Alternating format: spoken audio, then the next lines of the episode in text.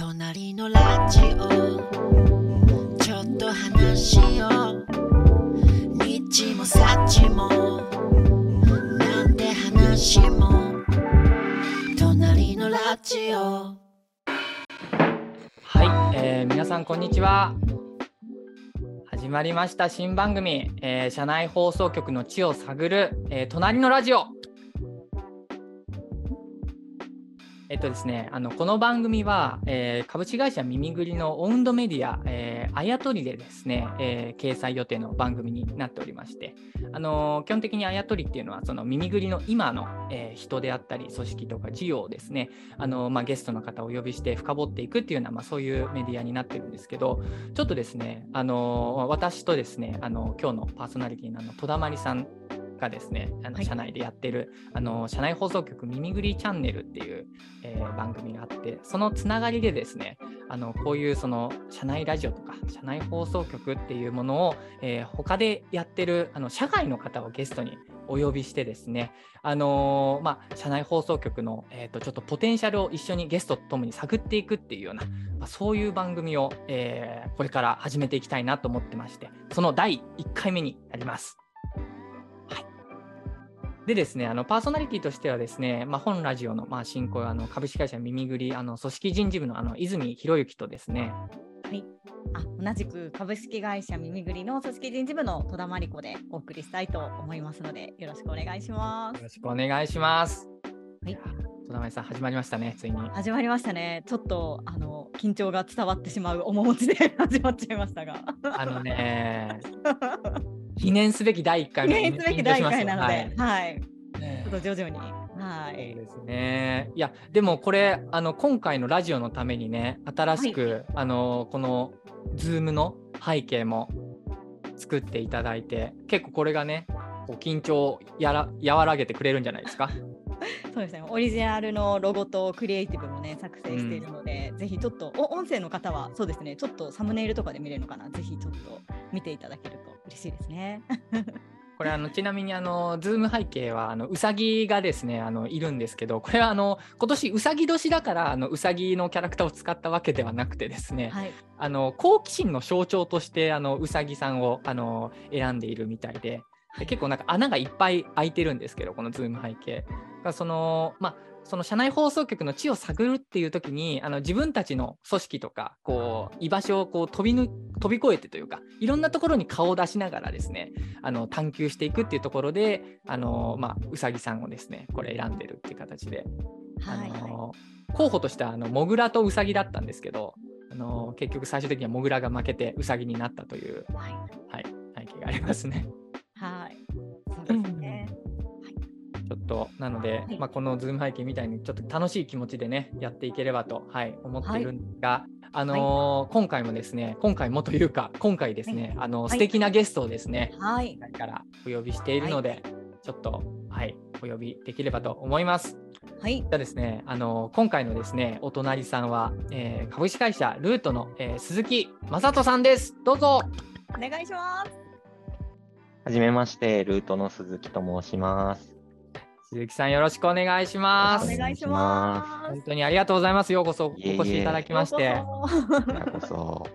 ちょっとね、あのそもそも出会い結構唐突でしたよね。うん、そうですね。最初はい。あのー鈴木さんがあの社内であのされているあの根っこラジオっていうのがちょうどあの1年経ったよっていうあのノートをあの書かれていてで僕がたまたまその記事見つけてあのすごい素敵であのお話聞きたいみたいなあのリプライを飛ばしたらそれがあのお返事をいただいて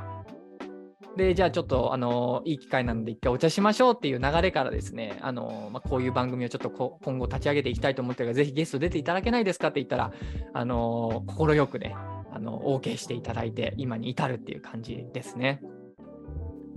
こちらこそ本当にありがとうございます。耳ぐりさんのことは、あの、前から知っていたので、嬉しいなありがとうございます。嬉しいです。ちょっとしかも意外とあの話してみてあの後で分かったんですけどあの僕と鈴木さんの 大学時代にインターンしてた会社が一緒だったっていう、おうんまさかのつながりがありましてはい。なのでちょっとそんなご縁の中ね第1回目お送りできればと思うんですが、はい嬉しいですね。はい、ちょっとまず冒頭ですね、あのまあ、そもそもというところで、あの鈴木さんのちょっとあの自己紹介であったり、あとはその株式会社ルートさん、どんな会社なのかっていうところ、少し簡単にお話をしていただくところから、ちょっと始めていきたいんですが、大丈夫でしょうか？はい、大丈夫です。ここが一番緊張してるんですけど、あ 変なこと言わないかな。下手なこと言後で社長に怒られないかな。う。大丈夫、あの編集でカットしましょう、それは。お願いします。収録チェックでなんとか。えっ、と、弊社株式会社ルートと言いまして、えっ、と、主にスタートアップの企業さんの、まあ、あの、UI ですとか UX の支援というところをメインでやってます。まあ、あの、普通の支援の会社さんと違うところとして大きいのは、結構継続的に、あの、私のやってるプロジェクトだと、例えば2年ぐらい、あの、継続してやっている企業さんもあったりとか、かなりその企業の専属のデザイナーに近いような形で、えっと支援をさせていただくっていうことが多いかなというふうに思ってます。えー私自身は、えっとルートには2年前、あ2年半前ぐらいに、えっと入社しまして、UX デザイナーとして、まあ、あのそのプロダクトの設計のためのインタビュー調査とかをしたりとか、あとは、えっとまあ、実際のその画面の設計とかもしたりとかしております。うんで、えっ、と、社内でラジオはやっていて、まあ、それは社内活動として、まあ、インナーブランディングとか、まあ、社内の心的安全性の向上みたいな施策の一環としてチームでやっているような状況です。うんうんうんうんうんあじゃあ、あのー鈴木さんのメイン業務がこの社内ラジオっていうわけではなくて、社はいあのメイン業務はその UX デザイナーとして、あのークライアント様とあ案件を一緒にされているっていうのがありつつやってるって感じなんですね。はい、おっしゃる通りです。なるほど。なんか、なかなかそこのね、あの UX デザイナーの方が、その社内の組織開発というか、インナーブランディングの部分で、それを担当されるっていうのは、すごい面白いなって思うんですけど、ああ、確かに。うんうんうんなんかちょっとその番組、そもそも、あのーまあ、どんな番組かっていうのも知りたいですし、はい、はい。ちょっとどういうたきっかけで立ち上げることになって、鈴木さんがどう関わることになったのかみたいなところもね、うん、ちょっとお聞きしたいんですが。そうですね、えっと、番組を立ち上げることになったきっかけは、えっと、一昨年の9月ぐらいに、まあ、ルート弊社の中でビジョンが決まって、で、えっと、まあ、ビジョンをこう社内の中でも広めていくとか、あとはまあミッションとかバリューも広めていくっていう中で、まあ、インナーブランディング的なことはした方がいいよねみたいな話を社長とワンオンワンしてる中で、えー話していて、でも私自身がブランディングっていうものに興味もあったのもあって、えっと社内でチームを立ち上げようってなって、まあ、ミキっていう社内チームを立ち上げたのが、えっと最初の社内活動のきっかけですね。で、その中でラジオをやろうってなったのは、まあ、そのビジョンとかミッションとかバリューを浸透させていく上で、なんかメンバーに伝えたいことを発信できる媒体欲しいよね、みたいな話になって、で、あの、まあ、ラジオとかやってみるか、みたいな感じで、当時何も調べてなかったんですけど、あの私自身がまあラジオちょこちょこ聞くこともあったんで、社内でラジオやってみたら面白いかなみたいなことを思って、みんなでそのあのチームで3人ぐらいで始めたのがきっかけですね。なるほど、なるほど。面白い。じゃあ、スタートは、あのーそのビジョンが定義されて、それをどう、あのみんみんなにこうより浸透してあのうん。知ってもらうかだったり、こううん馴染ませていくかっていう、そこきっかけで、じゃあな、どうしたらいいだろうっていう中の一つのアイデアとして、社内ラジオがあったっていう感じ。そうですね。そういった形でした。なるほど、面白いな。これ、戸田舞さん、あの僕らもね、あの社内放送局耳ぐりチャンネルっていうのを、まあ、自社で、あの、はい2020年のあの、まあ、10月ぐらいからやってますけど、はい。あの僕らの場合はね、うん。あの理念浸透のために始めたっていうよりもどっちかっていうと、あのまあ、会社がちょうどあのうちもともとその株式会社ミミクリデザインっていう会社と株式会社どんぐりっていう会社があの合併して、えーできた会社なのでそのちょうど合併業務提携したタイミングでもあってその立ち上げたタイミングっていうのがあのラジオをあのどちらかというとそのお互いのことを知らない知らなすぎる中であのオフィス一緒にしたんだけどもコロナになってオフィスに行けなくなっちゃってちょっとそういう中でこうお互いのことを知り合う相互理解深めるためにはどうしたらいいかっていうところで始めたっていうところがあったので、うん。なのでやっぱその会社の状況によって違いますよね。スタートの立ち上げる目的っていうのは。確かに確かに。そうなんか、うん。うんそこのこう実際にあのあちなみにあの、えーはい会社ルートさんはあの会社規模感的には今何名ぐらいの会社さんなんですか？そうですね。あの、パートナーとして関わってくださってる方も含めると大体17名ぐらいうんでうん今やっております。割と、そうですね。ああの、なので、人数としてはそんなに多くはないんですが、まあ、やっぱりリモートっていうところもあったりとか、結構メンバー同士のコミュニケーションのきっかけになるところが欲しいねみたいなのもあってやってるところはありますね。あのまあ、立ち上げが、えー、と1年前っていうことは、そうね。もうその段階でも完全に、ふ基本的にフルリモートなんですか？はい、えっと、私が入社したタイミングが、えっと、おととしの5月とか、えっと、ぐらいだったんですけど、うんちょうど私が入社したのが2020年で、あのコロナになりたてぐらいの時だったんですけど、もうそこから基本フルリモートで、えっと、たまに出社日みたいなものを作ったりするんですが、基本的にはリモートです。なるほど。じゃあ状況的にはね、戸前さんの僕らとちょっと近しい。ねうん近いですね。なんで結構直接リアルで会ったことない中で、うんなんかどうやって関係を深めていくかとか、うんお互いのことをちょっとなんて言うんですかね知り合っていくかみたいなところは、結構フルリモートの会社さんはねそれぞれいろいろ工夫されてるのかなと思う中で。結構耳ぐりではね結構この耳ぐりチャンネルの施策はそこにもね、うん結構寄与しているなっていう話は結構水見さんともよくしてるんですよね。そうですうんね。うん面白い。これちなみにそういうじゃあその、まあ、まずインナーブランディングのあのためにちょっとはい社内ラジオやってみるかっていうところで始まって、なんかあのどどういうことでまずはされあの具体的にラジオ番組としてやれ始められたんですか、ああ、そうですね。まあ、まず、えっと、ラジオやるってなった上で、えっと、テーマ決めたりするのはもちろんあったし、まあ、どこでどんぐらいの長さでやるみたいなところもあったんですけど、まあ、やっぱり Zoom が一番録画はしやすかったし、後で見返すこともできるので、Zoom で一回撮るかってなって、まあ、Zoom でやるって感じになってですかね。で、うん。えっ、と、まあ、その、なんだろう、テーマとして扱いたいものをみんなでブレストしていって、うん。で、まずは自分たちの自己紹介的なやつをやろうかって話とか、あとはまあそのビジョンとかビミッションバリューみたいなものに関して、えっと社長から話を聞く機会みたいなのを作ろうかとか、あとはメンバー同士のなんか強みが分かるようなラジオをやろうかみたいな風な感じで、何人で考えながらテーマ出していたイメージですね。うんうんうんうんうん。うんそのチームの3人は3人ともし、あの一種パーソナリティ的に出演されるんですか？それがですね、まあ、最初は3人でやろうってなったんですよ。3人で全員出演してやろうってなった時に、えーと一応私がパメインパーソナリティで2人がアシスタント的にうんあのやってたんですけど、3人多いねってなって、あ まあそんなにいらないかもみたいな感じになって、1人裏方的なポジション必要だねっていうう、んまあ、BGM を流したりするとか、あとはまあそのゲストを招待するとか、あの画面を切り替えるとか、そういうことがあったときにあの、ちゃんとスムーズにできるような裏方が存在として必要だねみたいになって、まあ、1人裏方に回って、メインとアシスタントみたいな感じでやってったんですけど、えー、と今はもう基本メインパーソナリティ1人でゲストが大体呼ぶことが多いので、ゲストと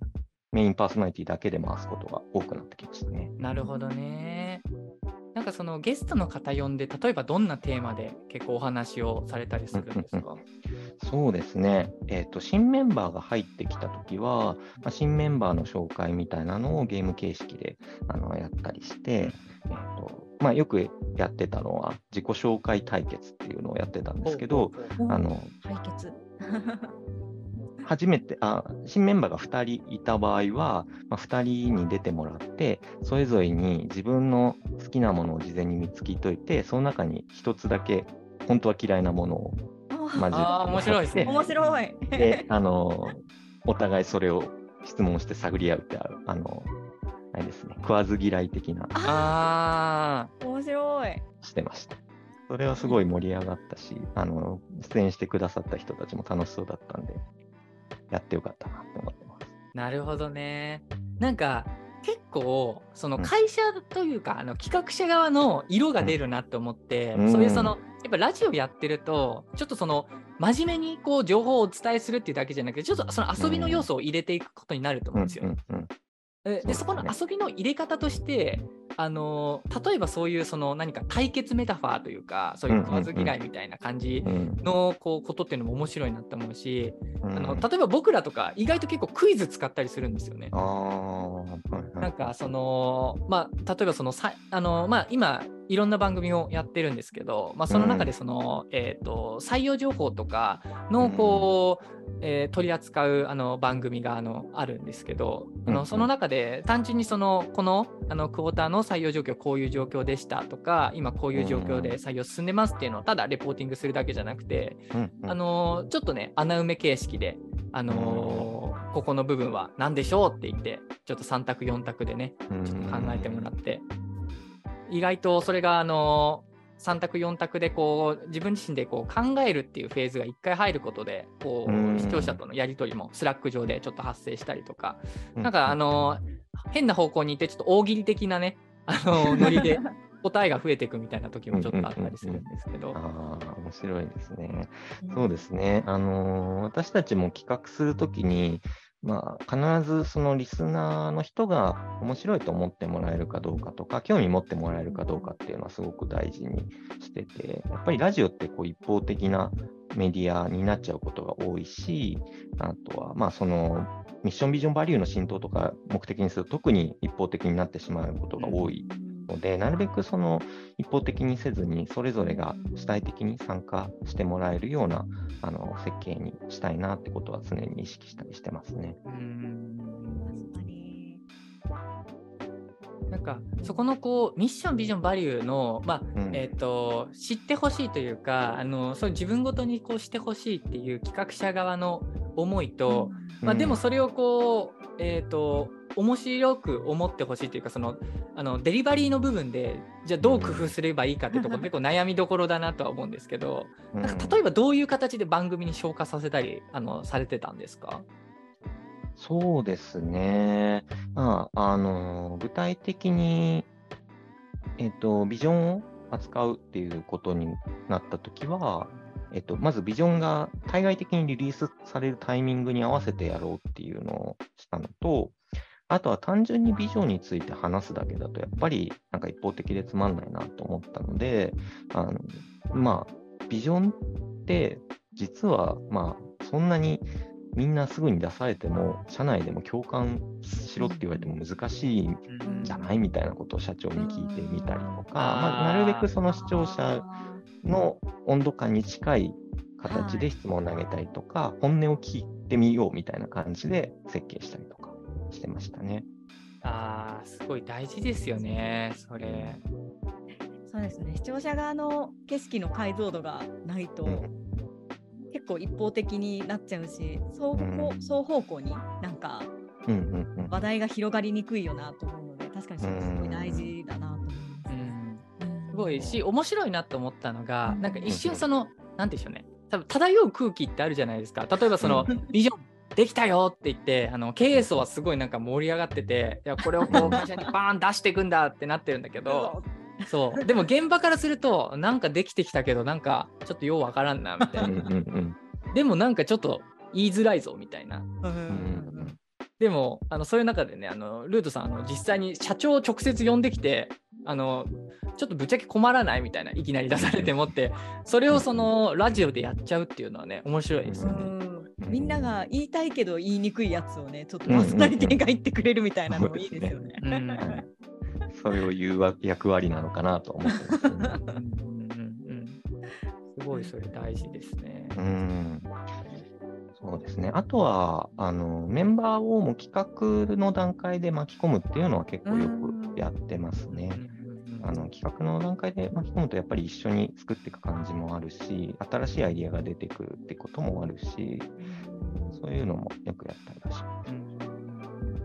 なんか結構あの、まあ、すでにそのそういう社内ラジオされてたりとか社内ラジオだけじゃないですね。他のその施策全般に言えることだと思うんですけどなんかこう、協力をねあのしてくれる方もいらっしゃれば、あのそれこそちょっとそのあの自分のリソース状況的に厳しかったり、うん。あとそもそも会社の風土的にえなんかそういう話が回ってくるちょっと面倒くさいなみたいな。なんかそういう会社さんもあるのかなって思うんうですよ。ん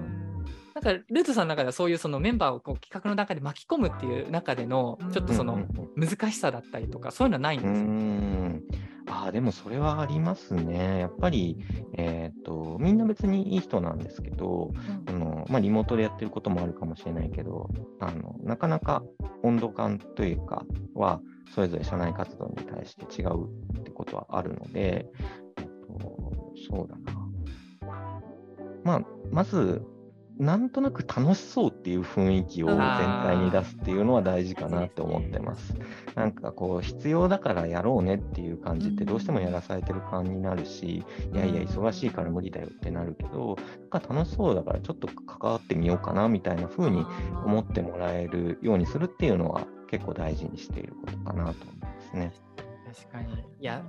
戸田さん結構僕らもね大事だなと思ってるポイントですよね。うんそうですね、うんまさに。うんいや泉さんもね、たくさんあのそうですね企画に巻き込み普段からしてますけど、泉さん、うん今のとこプラスでもありますかね、なんか。そうですね。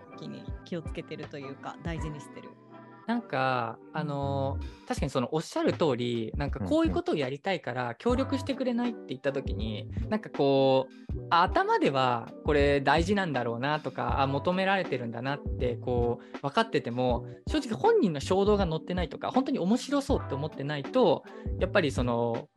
理想的な競争関係にはならないっていうのは確かにあるなって思ってて。でじゃあどういうふうにして面白そう楽しそうって思ってもらうかって、まあ、いろんな切り口あると思うんですけどその人が何に関心を持ってるかっていうところにもちゃんとフォーカスするっていうのはあると思うんだけど、うんうんでも大前提やっぱ企画側が楽しそうであるというか、うんあ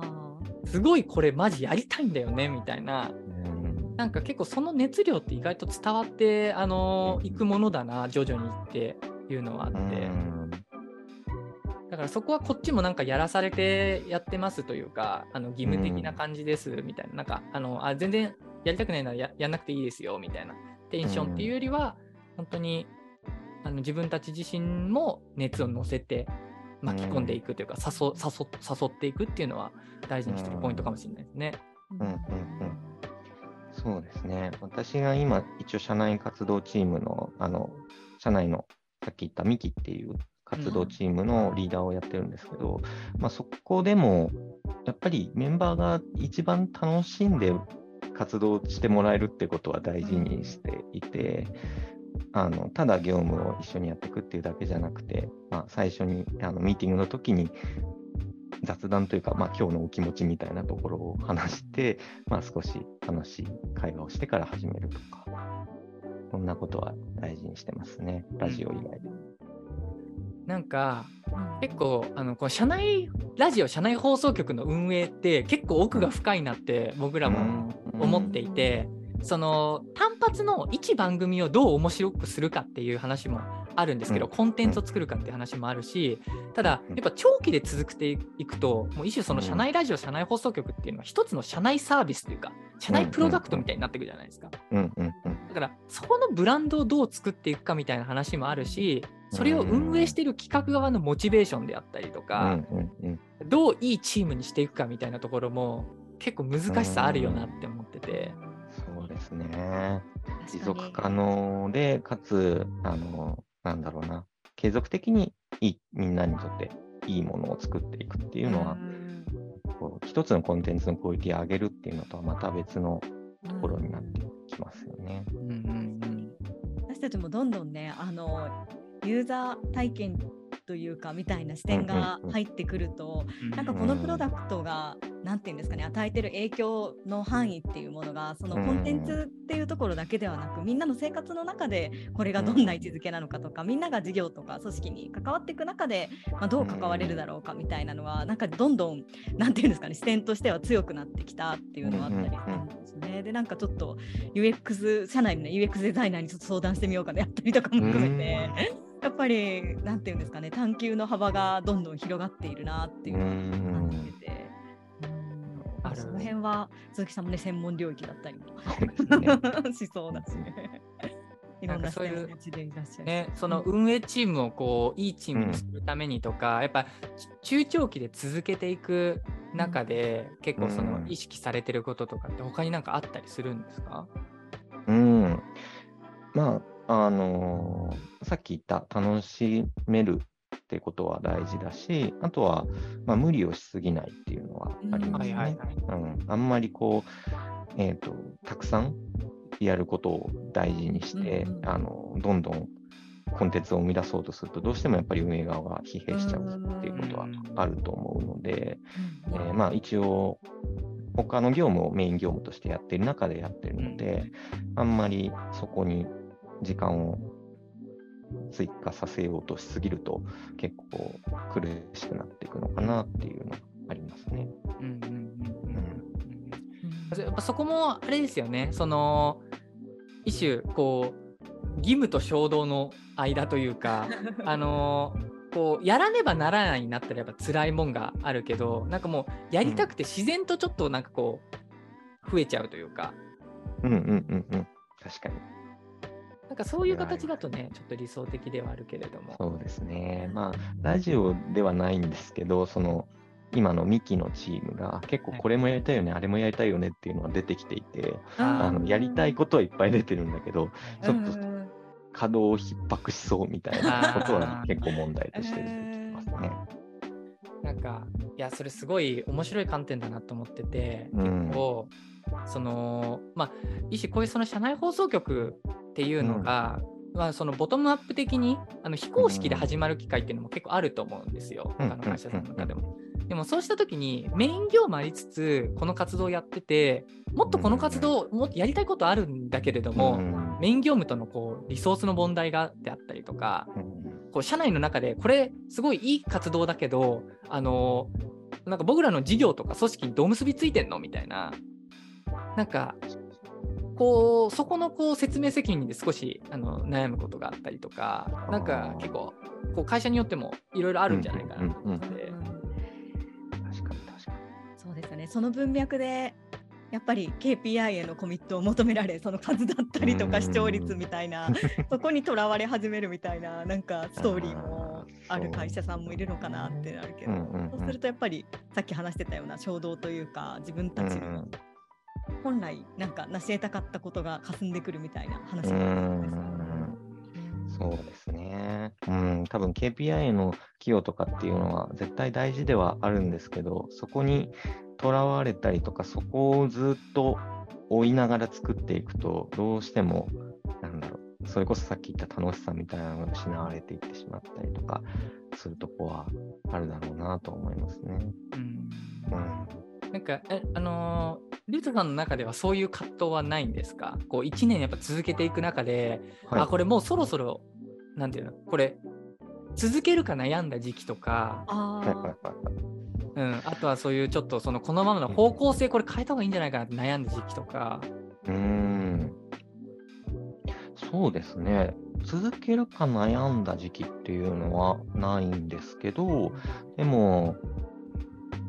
なんだろう、結構安定してきて、うんうん、そろそろまた形を変えてもいいんじゃないかみたいなことが意見として出てきたりとかはありますね。うんまあ、パーソナリティ基本的にほとんど私が全部やってたんですけど、うん、まあ、他の今のミキ以外のメンバーがパーソナリティやってもいいんじゃないかみたいな話が出てきたりとか、うん、なんだろう、結構まあ、場所もいろんなところでやってみたりしてもいいんじゃないかみたいな話とか、まあ、そういう幅を広げるみたいな意味での変えていく話っていうのは出たりはしましたね。でも別に続ける必要あるのかみたいなことは今まで一回も出てないかもですね。なるほど、なるほど。うんじゃあ現状そこのこうやってる意義とか意味に対してのこう葛藤とか問い直しっていうのはまだ発生はしてないってう、いうんそうですね。形で。うん。うん。ね。逆にあのこれ鈴木さんちょっと聞いてみたいなと思う部分としては、現状意味今意義も感じててあのいい形で進んでいってると。でそういう中で、うん。まあ、ただそのえっ、と放送の仕方としてねパーソナリティ変えたりとか、場所変えたりとか、なんかそういうチャレンジは考えられてると思うんですけどうん。もうそういうその根っこラジオのあの、やっていく意義とかあのもたらしていく価値みたいな部分で、うん。あの現状言及されてないとかまだみんなうんうん気づいてないかもしれないけどこういうポテンシャルもあるんじゃないかって正直思ってんだよねとか逆にもっとこういう存在にしていきたいと思ってるとかそういうのあったりするんですか、うんああ、そうですね。うーん。そうだな。私としては、まあ、他の人がパーソナリティやるもそうかもしれないんですけど、あの、ラジオっていうフレームワーク自体は、あの、一つ残しつつ、でも、なんていうのかな、それを使って、えっと、まあ、他のメンバーが、なんか、新しいことを始めるきっかけになったりとか、あの、なんだろう、話すのが苦手な人が、ちょっと話してみるきっかけになったりとか、なんか企画とか、その提案みたいなのがあんまり今までうまくいってなかったメンバーがちょっとそこでやってみるみたいなきっかけになるとか、あの、なんていうのかな、メンバーのそそれぞれが何かに挑戦する機会にラジオがなるみたいなことになったらあいいなみたいなことを思ったりとかしますね。ーめっちゃいいですね。ううん。ん。めっちゃいいですね。そうですね。なんかこう普通のねテレビとかラジオとかもなんかさ深夜帯とかねそれこそその素人さん呼んできて、うんうんうん。その今までテレビとか全然出てない原石の方がそこでこう、才能が開花してスターダムにのし上がっていくみたいな番組もあるじゃないですか。うんうんうんうん。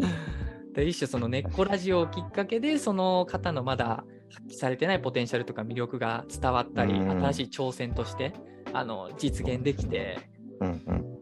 それでこう人がより育っていくってすごい最高ですよね。そうですね。なんかまあせっかく社内なんだし、こうみんなでパーソナリティを育てていくラジオみたいなのもやっても面白いかなって今ちょっと思ったりしましいいな、すごい。みんなで応援する。うんた。あれいやでもそれを言うなら戸田舞さんでもまさにそういうスタイルじゃないですか。そうですね。私はですね、あの入社したあの、うんもう翌月からパーソナリティをやるっていう、えーあの 状況だったので、ちょっと耳ぐりのみんなに育ててもらった感じはありますね。えー、パーソナリティ。だ。すごい。すごいね。あの面白いんですけど、あのうんうんその戸田まりさんの、えっと、前にこの耳ぐり、うんうんあのチャンネルを一緒に僕とやってた方っていうのはあの熊本さんっていう方なんですけどあの非常にしっかりされていて、あのうん結構もうプロのアナウンサーなのかなっていうぐらいの 進行のうまさなんですよ。えーそうなんです。もうプロプロの お方なんですよね。だからそこの安定感っていうのはあった中でそこからの戸田まりさんにこう変わった時にあの戸田さんすごくねあのみんなに対してこう愛着を持たれやすいというかあのそういうその一種完璧な像というよりはあのとこところどころおっちょこちょいなところも挟みつつなんか応援したくなるあの感じっていうのがねあの本当に画面越しに出てくるんですよねみんなね。うん。いやーみんながこのリンク違うようだったりとか、あの落ち着いて大丈夫だよみたいなコメントを入れてくれたりとか、大丈夫大丈夫進んでるよみたいなのとかを入れてくれたり、あとはこういう問いかけをプラスでするといいんじゃないかみたいなアドバイスをもらえたりスラック上から。すごい。なんで足りない部分をあのうん。すごい、なんていうんですかねあの視聴者コメントが埋めてくれるっていう。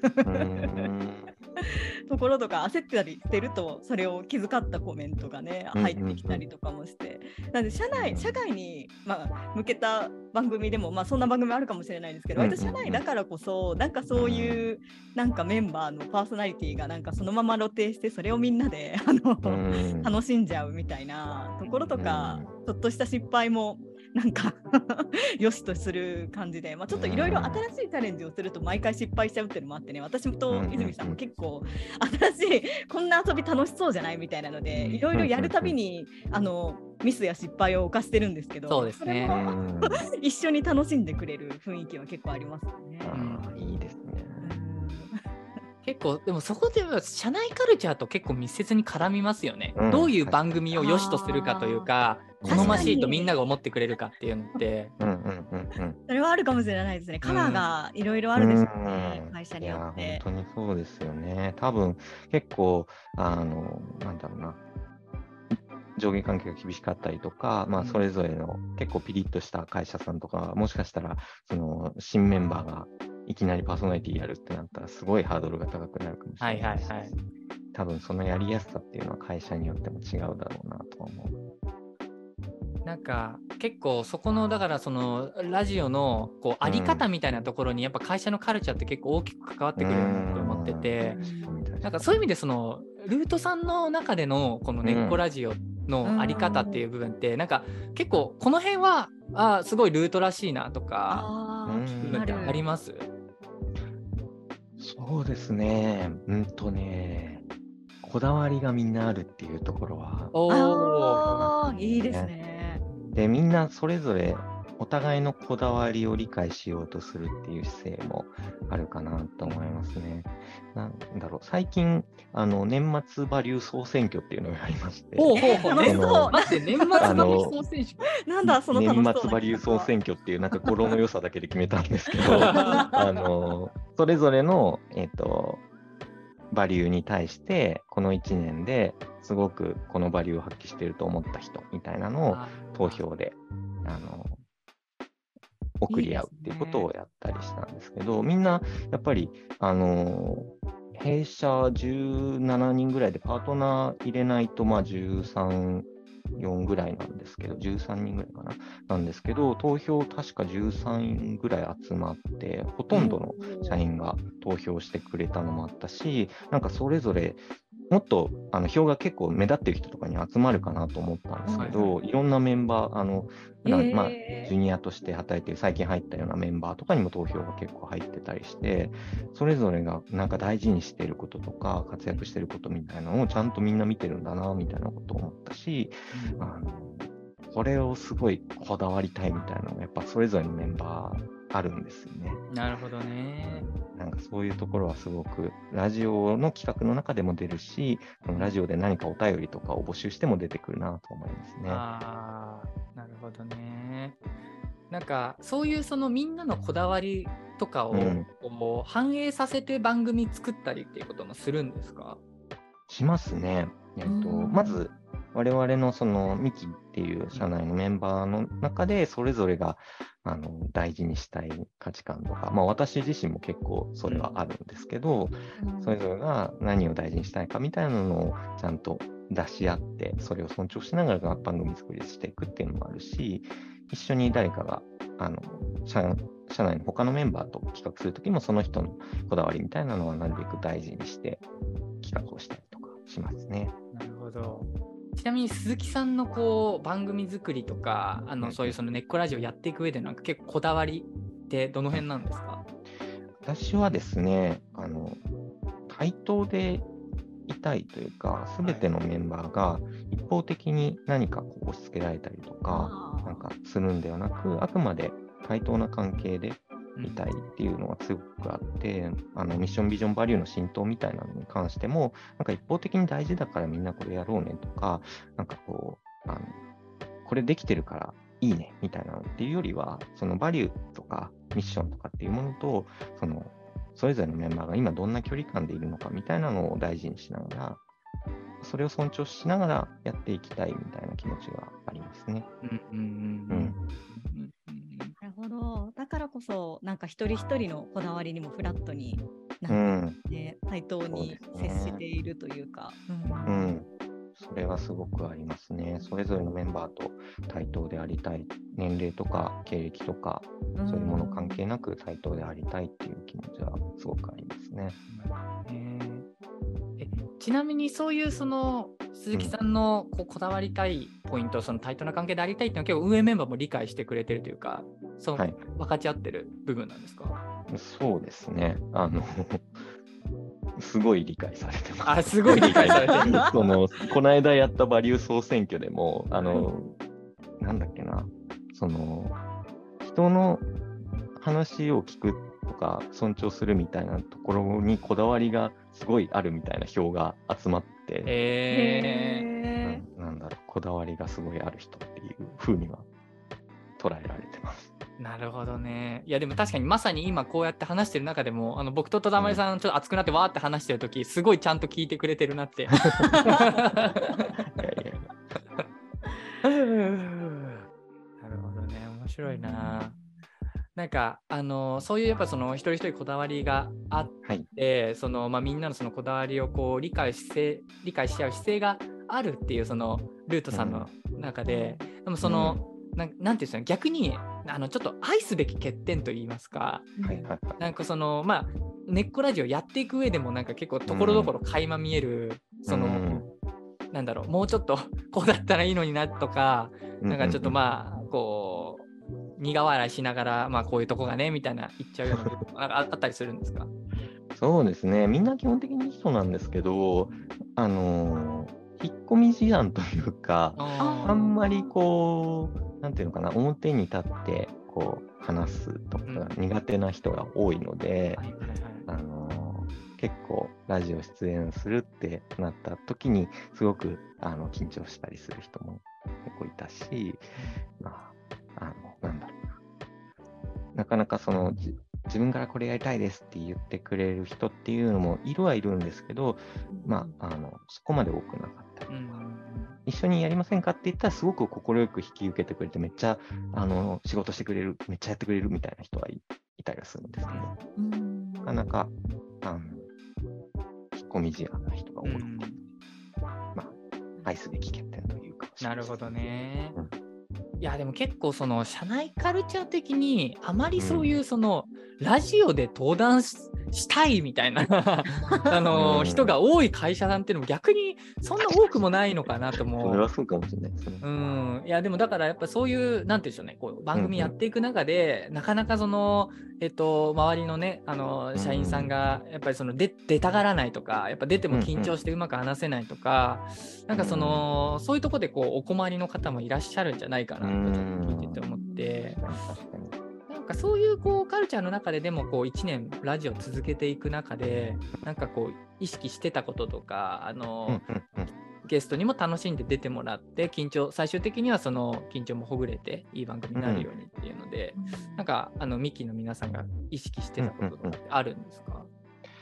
そうですね、まあ、基本的なことで言うと、事前にその番組の内容の構成とかを送って、大体こういう話聞きますっていうのを送るみたいなのはもちろんあったし、あとはまあ事前に打ち合わせを軽く番組直前に挟むとかっていうのもありますけど、うーん、まあ、一番は、パーソナリティとか私とか、あとは他のメンバーが、その出てもらうメンバーと普段から関係性をちゃんと築いておくみたいなのは、まあ、あんまり身も蓋もない話かもしれないけど。うん。なんだろう、あんまりそのラジオ単体で、えーと緊張を和らげる方法っていうのも、まあ、いくつかあるとは思うんですけど、やっぱりその対する人が話しやすい人かどうかっていうのが一番大事かなとは思うので、普段から関係性を築いていくっていうところはあるかなと思いますね。確かに。やっぱりねいきなりそのこう必要に応じてこうそその時いきなり呼ぶっていうよりはやっぱり事前にちゃんとこう関係性があった上で、あの呼ばれた方がそれは確かに呼ばれる側からしてもね、そうですね。安心というか、うん。うんうん。し結構なんか単純なこう緊張をほぐすっていうだけじゃなくてやっぱりその番組の中であのそのゲストがどういう話をしてくれたりどういう形で入れたらより輝くのかっていう、うなんかそのプロデュース観点でもやっぱり事前に関係性あってその人のことよく知ってた方がうんやりやすさはやっぱありますよね。そうですね。その人が話しやすい話とか、話したい話みたいなのを把握してるっていうのは結構大事だと思うので、そういう意味でもやっぱり事前に関係性を作るっていうのは大事かなと思いますね。とはなんかうん。あの番組自体の心理的安全性というかななんていううんですかね、あん、の。前者で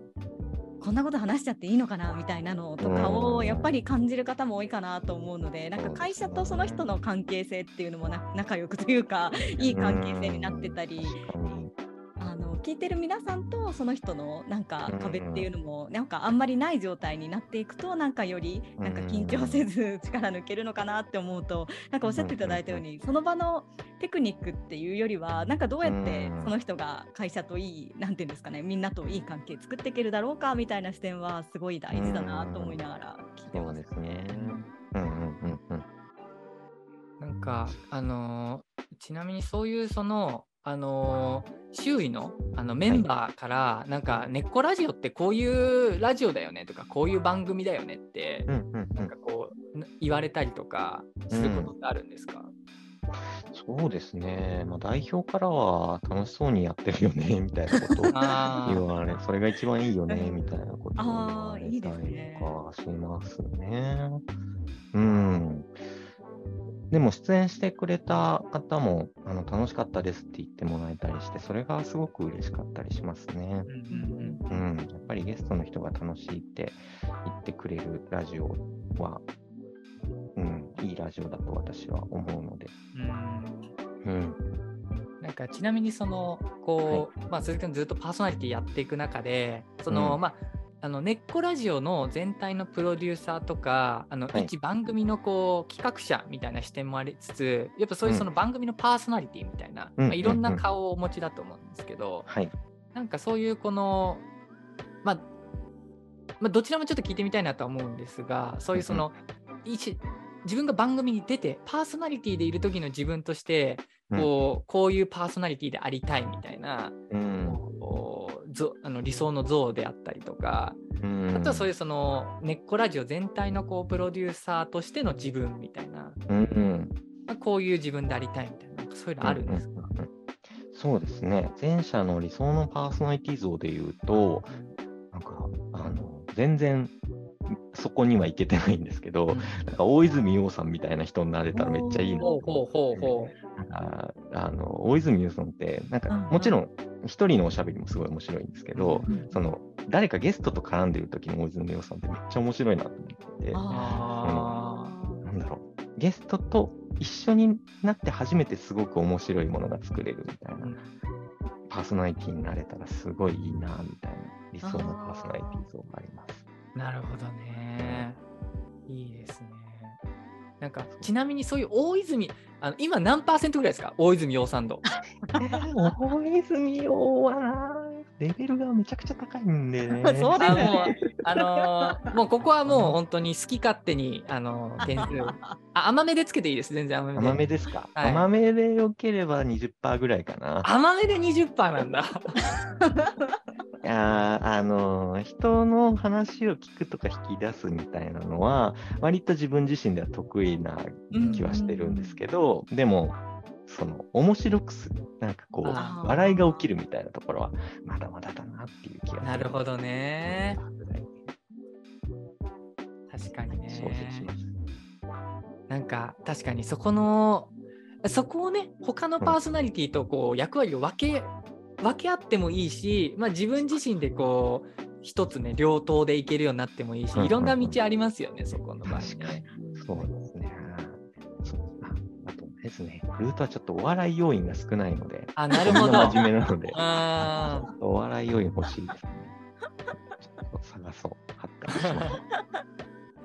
でもなんかさっきのねあのー企画の話をちょっとしていただいた時にあれその年末バリュー総選挙とか、うんまたその自己紹介対決みたいな、うんうんねなんか企画が面白い。そう企画に遊びというか笑いを込めてる。あうんあ、ありがといます。そうですね。その辺のタイトルは割と私がこだわってるところはあるかもしれないですね。なるべくキャッチーで、うんおってなるタイトルにしたいって気持ちは結構ありますね。ただまあ、コンテンツに関して、あの、さっきの泉さんのご質問の一つの回答になるかなと思うんですけど、あのまあ、コンテンツに対してのそういうこだわり、タイトルに対するこだわりとか、面白さ、キャッチーさみたいなこだわりはありつつ、まあ、そろそろ私がこうそこを作ってやっていくっていうより、他のメンバーが主体となって、そこを考えていくみたいな風にできたらなっていう気持ちはありますね。今までも、まあ、あの、他のメンバーと話しながら、他のメンバーに叩き台作ってもらったりとかっていうのも結構もちろんしてたんですけど、あのよりそこを他のメンバー主体でやっていくような流れにはしていきたいなと思いますね。いや大事ですよね。そこのその単純にこうゲストとして出てもらうっていうあの関わり、えーうんだけじゃなくてその番組を作るパーソナリティ側とか企画者側にこうどう人を巻き込んでうん。あのチームを熱くしていくかっていうところは多分な長期でやっていく上で結構多分どの社内放送局もぶち当たる壁なんじゃないかなう。ん。そうですね。うん。いかにこう熱量高い人を増やしていくかとか、あ巻き込んでいくかみたいなのは、うん、難しいところだし、でも大事なところなんだろうなと思いますね。確かに。かしかもあの、まあ、ちょうど僕らもねあの戸田真理さんまさに今その真っ最中っていうところもありますけど、うんあの1番組から始まった番組今11番組まで増えていて、でまあ、僕と戸田真理さんがパーソナリティやってる番組もあるんですけどうん基本的にそのもうパーソナリティをあのもう渡してしまってる番組っていうのも結構うん。増えていて、でなんかその番組によってはそのえっ、とまああのみ弊社が結構いくつか複数事業をやってるので、うんうん。そのその各事業持ちの番組みたいなのがあったりとかそういうその職能持ちのそのファシリテーターとかデザイナーとかあの研究者持ちの番組みたいなのがうん。あったりするんですけど、なんかそこでこうもともとねラジオのパーソナリティやりたいと思ってたんだよねみたいな そういうその熱量の高さというか衝動がある人もまあ中にはいるけれども、うん。あのそういう人ばっかりじゃないってなった時になんかどうやってその人が今見てるこう景色であったりうん目指したいと思ってるこう理想的な状態とか、こうウィルとその社そういう社内ラジオ社内放送局のうんをやることがどう結びつくのかっていうなんかそこのストーリーテリングの足場掛けが結構求められるあるなと思って巻き込んでいこうと思って。そうですね。うん。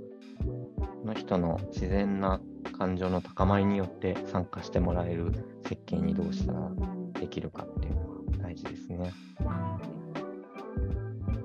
なんかまあここまでの話の中でもポロポロあのお話聞かせていただいてましたけど、あの今ルートさんの中ではあのその根っこラジオっていう大きいラジオがあってで今1番組をこう放送してるっていう感じはいはいはい。ねそうですね。なんかその今後の展開的になんかその、ちょっともうちょっとどうしていきたいとかそういうのってありますか、追加で。そうですね。まあ、あの、耳ぐりさんがやっていらっしゃるように、弊社でもいくつか他にもチームはあるので、あの社内活動チームですね。社内活動チームいくつかあるので、まあ、その単位でラジオやってってもいいんじゃないかみたいなところは、あの話として出てきたりとかはしてますね。うん、やっぱり、まあ、ミッキーは1年、1年ちょいやってることもあって、だいぶ社内の中でも認知されてきたし、あなんだミッキーに会いたいって言ってくれる人が出てきたりとか、えー、いい。い。い感じになってきてるんですけど、うん。あのなかなか他のチームうん。はまだあのできたばっかりだったりとか、なかなかあのなんだ何やってるかっていうのが他のメンバーに伝わりづらいみたいなこともあったりするので、うんそれを我々がゲストとして呼ぶんじゃなく、主体となってラジオやるみたいなことによって、どんどん伝えていくってことはできるのかなと思ったりはしますね。うんうんうんうんうんうんじゃあ今後も引き続きここからまた展開を変えながらうんやっていくっていう感じなんですそうですね。はい。あの、根っこラジオに関しても、もっとどんどん面白いことをやっていけたらいいなと思いますし、ううんん、もっとみんなのラジオになっていけたらいいなと思ってます。あねーいいですね。ちょっとあの、まあ、僕らもあの、まあ、当分耳ぐりチャンネルはそんなやめるつもりはないので あのぜひねこれからお互いちょっとどんなことをちょチャレンジしてるみたいなのもちょっと情報交換しながらなんかぜはい。番組の垣根を越えてコラボっていう形もちょっひとはいうん出していただきたいなはい、楽しもそラジオにもよければ来てください。あもう出たいです出たいです。遊びに行きたい。うん。ちょっとねあの別別のキー局に遊びに行くみたいな感じです。曲の垣根を越えるの垣根を越えていいですね。いやありがとうございます、はい。ちょっと気づいたらねもうそろそろうん。はい。お時間という。はい。いや意外とあのまあお収録時間そんな決めてなかったですけどはい。うん。気づいたら結構フルフルっていう感じになりましたけどいやーあの鈴木さんどうでした？今日ちょっとあの出てお話しいただいてみての感想というか。そうですね、改めてあのどういうことを大事にしてやってきたのかなみたいなのを振り返るきっかけにもなりましたし、あと、あのもっとこういうことしていきたいなみたいなのがうんお話ししていく中でも湧いてきたので、本当にあの出演させていただいて、本当に嬉しかった、よかったなっていう気持ちでいっぱいです。ありがとうございます。ちょっと戸田さんどうですか？あの1回目っていう形ですけど今回。はい。あ、そうですね。あのすごい学びになる部分っていうところと、あとは耳ぐりチャンネルでも大事にしてることとすごい重なってる部分があって、うん。なんかそこになんか社内放送局を運営していくなんか大事なことが結構ありそうだなっていうなんかポイントがなんか見えてきたりとかもしたので、なんかそういう意味でやっぱりあのお隣さんが何をやってるか知るっていうのは なんか自分たちの内省がすごいかかるなと思ってすごいいい機会いただけたなっていう時間でした。ございます。本当にちょっと今後とも引き続きよろしくお願いします。よろしくお願いします。ありがとうございます。じゃあ一旦ね、あの名残惜しいですが、この辺りでですねはい、はい第1回目のあのー社内放送局の血を探る隣のラジオですね、終わっていければと思います。はいじゃああの本当に鈴木さんどうもありがとうございました。ありがとうございましじゃあまた。た2回目よろしくお願いします。ではではます。ではでは。